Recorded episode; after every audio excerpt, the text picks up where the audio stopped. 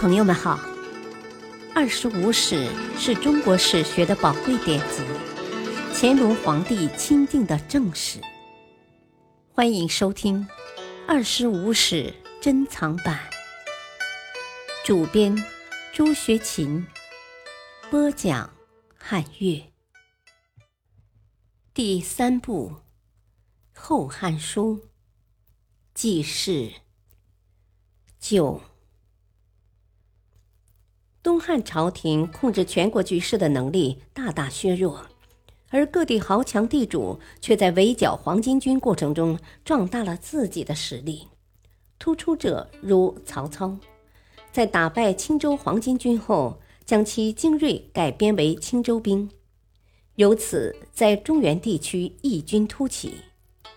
经过一番混战，军阀割据的局面已经初露端倪。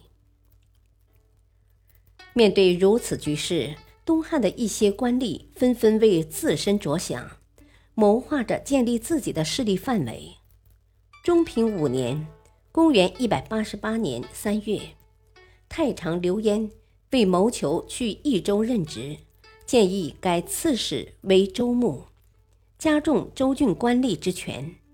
朝廷接受了刘焉的提议，选任列卿、尚书为各地州牧。州任之重自此开始，东汉政策的这一变化，又对军阀割据起了推波助澜的作用。中平六年（公元189年）四月，汉灵帝死，皇子刘辩继位，是为少帝。何太后临朝，外戚何进则以大将军的身份，与太傅袁伟一起参录尚书事。灵帝尚在之时，何进即遭到宦官蹇硕一计。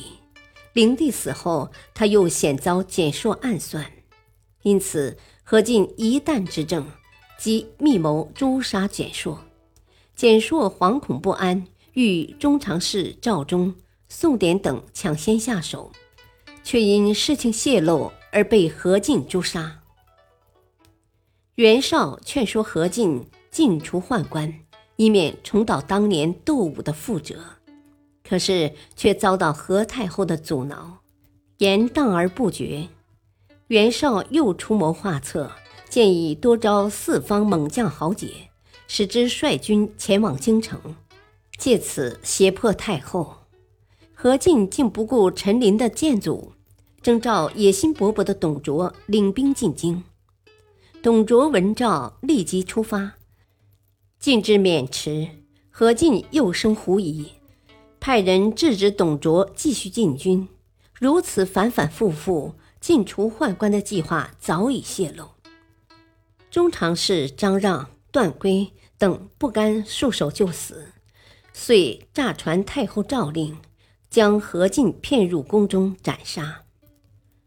消息传出，司隶校尉袁绍即与叔父袁伟。领兵收捕宦官，无论少长，一概诛杀。前后被杀者两千余人，甚至连不长胡须者也被误杀了不少。曾经长期操纵东汉政局的宦官集团，至此被诛杀殆尽。宦官集团方除，董卓已领兵进入洛阳，他担心自己所率的三千步骑过于单薄。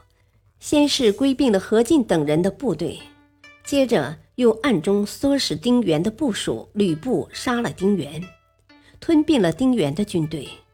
待到兵力大增以后，董卓即逼迫朝廷罢免了司空刘弘，而由自己取而代之。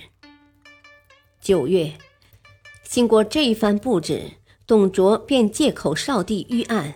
不顾群臣的反对，废少帝为弘农王，改立陈留王刘协，是为汉献帝。经此废立之举，董卓大权在握，自认为太尉，不久又自认为相国。董卓生性残忍，一旦专政，握有朝廷甲兵珍宝，威震天下，恣意横行，为所欲为。甚至纵容士兵在京城打家劫舍、剽掠财货、女子，弄得人心惶惶，一片怨恨之声。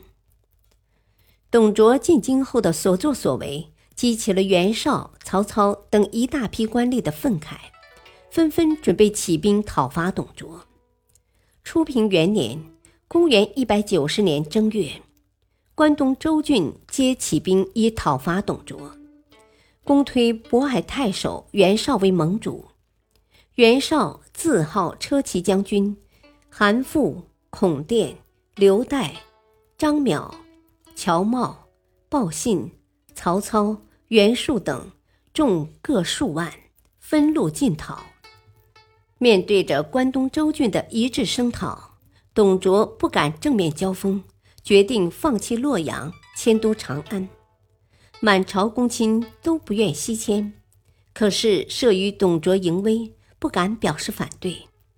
在胁迫献帝西迁时，董卓捕杀京师富家。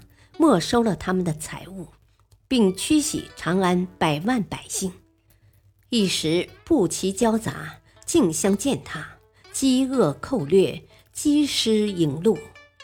临行前，董卓又下令焚烧宫庙、官府和民居，两百里内事无荡尽，鸡犬不留，还指使吕布发掘朱棣陵及公卿以下冢墓。掠其珍宝。董卓把献帝挟持到长安，而以大军屯驻潼关之外，意在挟天子以令诸侯。于是中原豪强便以讨董卓为名，乘势风起，天下大局遂转入了军阀混战的局面。汉献帝此时虽然在位，但东汉王朝实际上已经等于灭亡了。直到公元二百二十年十月，献帝禅位于曹丕，东汉在形式上也宣告结束。感谢收听，下期播讲传记第一，汉光武帝。敬请收听，再会。